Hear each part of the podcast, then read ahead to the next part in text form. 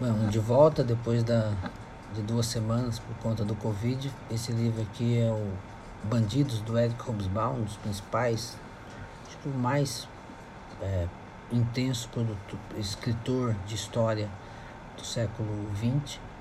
É, passou por toda a história, assim, viveu muito intensamente o século XX, vale inclusive ler a biografia dele.